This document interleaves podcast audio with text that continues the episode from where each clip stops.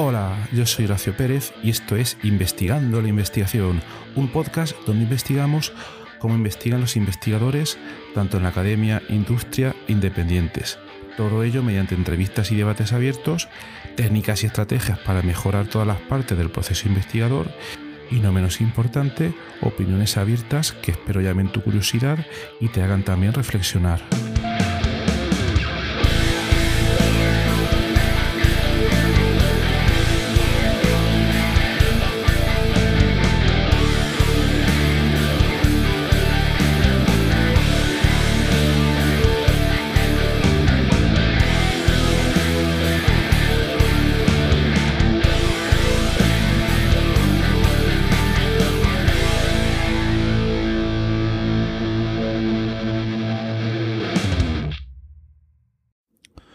El otro día en Twitter me encontré con un tweet que era bastante curioso, donde un tipo, un tal Oliver Burkman, eh, fomentaba el uso de sesiones de trabajo diarias concentradas de no más de tres o de máximo cuatro horas.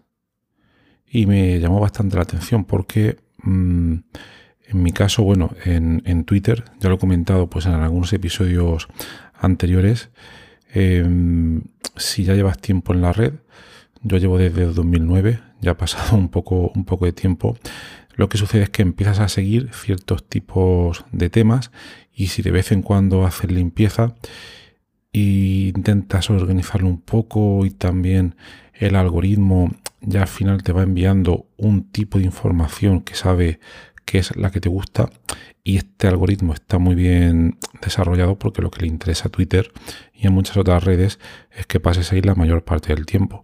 Entonces ellos ya se lo ocurran bastante para mantenerte ahí, digamos, pegado a la, a la pantalla, ¿no? El caso eh, me interesa, o mejor dicho, me interesaba más en el pasado yo creo que hace 10 años o, más así, seguir todos estos temas de, productividad. Ahora ya no sigo tanto.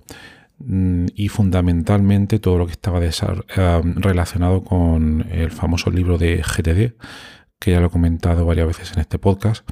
Pero para los que no lo sepáis, un libro que fue muy famoso a principios del 2000, Getting Things Done, conseguir hacer las cosas. Sería más o menos la traducción de David Allen, donde, eh, bueno, desarrolló, y yo creo que sigue desarrollando todavía, aunque en los últimos años un poco menos, una mm, oleada de gente que se tiró a la piscina y que procuraron aprender todas sus técnicas, sus ideas principales, pero que luego em, le salió un poco el tiro por la culata.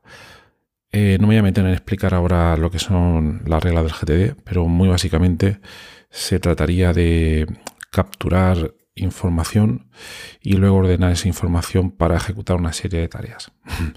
en una frase no, no se puede decir, hay que, leer el libro, ¿vale? Pero bueno, lo que pasa que la gente que empieza a utilizar estas metodologías, y lo comenté hace tres o cuatro episodios, al final pecan de... Eh, eh, se ven más eficientes y se empiezan a cargar más de tareas con lo que al final eh, lo que terminan es todo el día haciendo cosas y al final termina todo el mundo pues agobiado, quemado por muy eficientes que terminen, que terminen siendo, ¿no?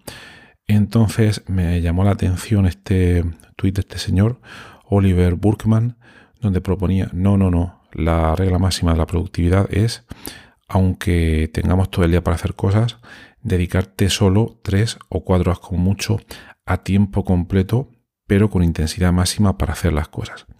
Entonces nada, me fui a su web a mirar un poco lo que comentaba este señor y no recuerdo exactamente cómo llegué a un post suyo donde explicaba un poco pues las ideas que él había desarrollado en este contexto. Entonces os lo voy a resumir un poco porque me ha parecido bastante interesante. Él en primer lugar se centra en eh, el tipo de trabajo donde se requiere una, concentración bastante profunda. Esto iría también en, línea con el famoso Deep Work del famoso Cole Newport, que ha escrito muchos libros. Yo creo que muchísimos, demasiados, pero bueno. Y entonces en su artículo, este señor Oliver Burgman, eh, bueno, hace un repaso de un poco el estado del arte, como haríamos en, un, en una publicación científica, y entonces trae a colación varios ejemplos para reforzar su hipótesis de cara, al público.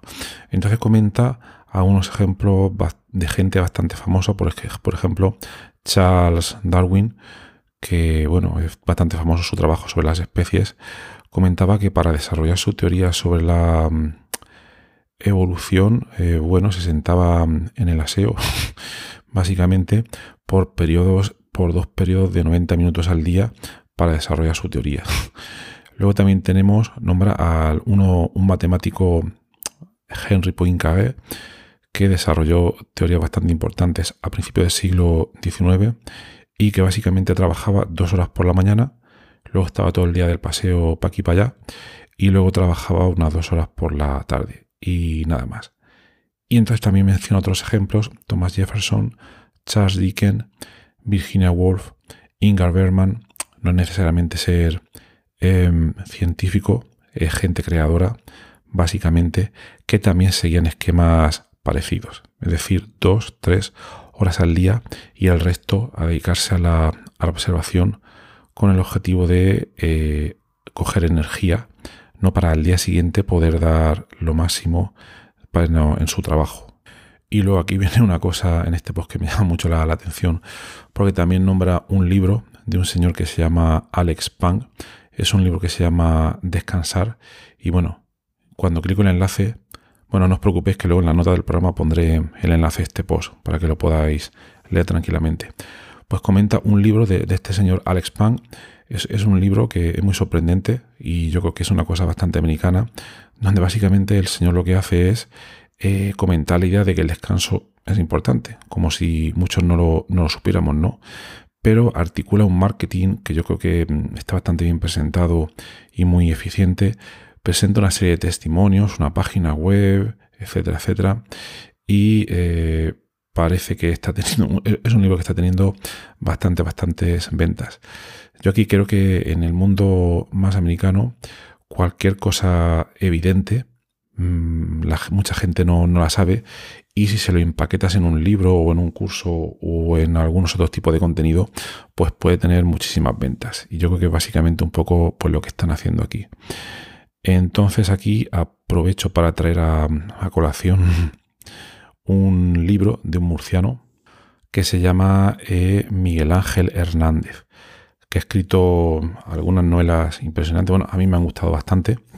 Eh, no recuerdo por qué las empecé a leer, creo que fue por el hecho de ser de Murcia y dije, vamos a darle una oportunidad. Pero bueno, el libro que, que yo menciono aquí es un libro que se llama El don de la siesta. Porque bueno, este señor también es bastante activo en Twitter y eh, es profesor, si no me equivoco, no recuerdo mal, de Historia del Arte en la Universidad de Murcia y es novelista, ha escrito tres o cuatro novelas que han recibido bastantes premios y que han sido bastante aclamadas por la crítica.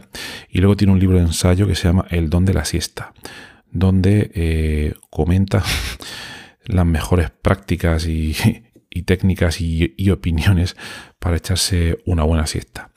De hecho, también es bastante divertido porque en Twitter bastante a menudo, todos los días, este señor cuenta cómo, cómo se echa la siesta, eh, con pijama, sin pijama, más corta, más larga, y la va llamando, relacionando con diferentes otros conceptos, etcétera. Y también menciona que, vamos, que en su caso le resulta una técnica de gran productividad. Luego, conforme va avanzando el artículo de Oliver Burman, va también un poco aclarando algunas cosas sobre esta gente, Charles Darwin, Henry Poincaré, en estos temas de que trabajaban estas pocas horas al día. También comenta que esto es un concepto un poco literal porque, claro, esta gente tenían quizás eh, menos preocupaciones o, el trabajo no era tan intenso como pueda ser ahora, pero que al mismo tiempo para poder eh, vivir de esta manera hay que tener detrás una, infraestructura o una red o gente que te ayude a poder llevar pues todas las cosas adelante. Por ejemplo, Charles Darwin tendría sus sirvientes, secretarias, etcétera, para poder llevar todo esto adelante, porque si no, él por sí mismo tampoco lo podía haber hecho de una manera eficiente, ¿no?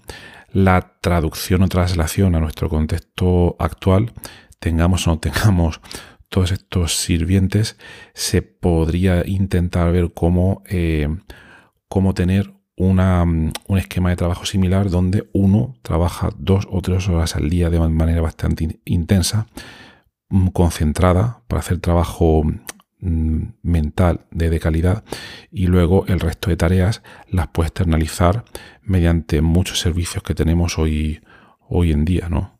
Y que también obviamente se podría ver eh, como no solo no trabajar ese resto de horas al día, sino básicamente más centrado en no realizar necesariamente un trabajo que sea profundo porque eh, obviamente todos necesitamos ese tiempo de descanso. Y también promueve en las siguientes partes del artículo Oliver Burkeman el procurar al máximo deshacernos de todos los estímulos electrónicos que, o digitales, online, llámalo como quieras, que tenemos a día de hoy pues en nuestra sociedad actual, en este mundo que estamos viviendo ahora mismo y que aunque no nos demos cuenta, al requerir todos ellos nuestra atención, nos queman y disminuyen toda la energía mental que tenemos para trabajar eficientemente y no solo nos hacen perder el tiempo en el momento, sino que además nos dejan con un estado de energía bastante bajo incluso para el siguiente día. Por último, comenta en el artículo un ejemplo bastante interesante de un monasterio que se llama el Monasterio de Cristo, que por lo visto se encuentra en el desierto de Nuevo México. Y entonces hay, hay un señor, Jonathan Malesic, que está escribiendo un libro que se llama eh, The End of Burnout, que se traduciría como el fin de la época o del quemarse trabajando básicamente. Entonces este señor para escribir su libro ha ido buscando personas que a día de hoy en contextos no típicos de ciudades occidentales, etcétera, etcétera, están yendo en la línea que comenta este señor Oliver Burman. Y entonces, por ejemplo, comenta que encuentra em, unos monjes que están en este monasterio de, pues, de Cristo y que ahí eh, básicamente echan tres horas por la mañana y el resto del día lo dedican a la, total contemplación. No comenta más detalles, pero también se supone que deben estar eh, ayudados por una infraestructura que les permita, que les permita hacerlo, ¿no? Y entonces resume que, en una entrevista que le hacen a uno de estos monjes, le preguntan, bueno, cuando tú empiezas a, a este tipo de vida, donde solo trabajas dos horas eh, ¿cómo, haces para poder llevarlo? Y entonces el monje, que ya se supone que lleva tiempo, y le dice, bueno, no pasa nada, te, te acostumbras. Pues nada más, me ha resultado bastante interesante este artículo, por eso lo quería compartir con vosotros, porque primero, porque es algo en lo que no caemos normalmente en nuestra sociedad actual tan, tan intensa, tan rápida, tan hiperconectada, con tanta estimulación, y luego por segunda mm, parte porque muchas veces eh, conceptos tan sencillos pueden tener un impacto grandísimo en, toda la productividad, en todo el trabajo pues, que, pues, que tenemos. Y que tampoco es necesario ser productivo de una manera tan, tan alarmante. Con algunos de los ejemplos que, comenta este hombre en su, en su post, ¿no? Bueno, pues nada más. Espero que os haya resultado interesante que lo valoréis en vuestro día a día. Y nada más, que tengáis un maravilloso día y hasta luego.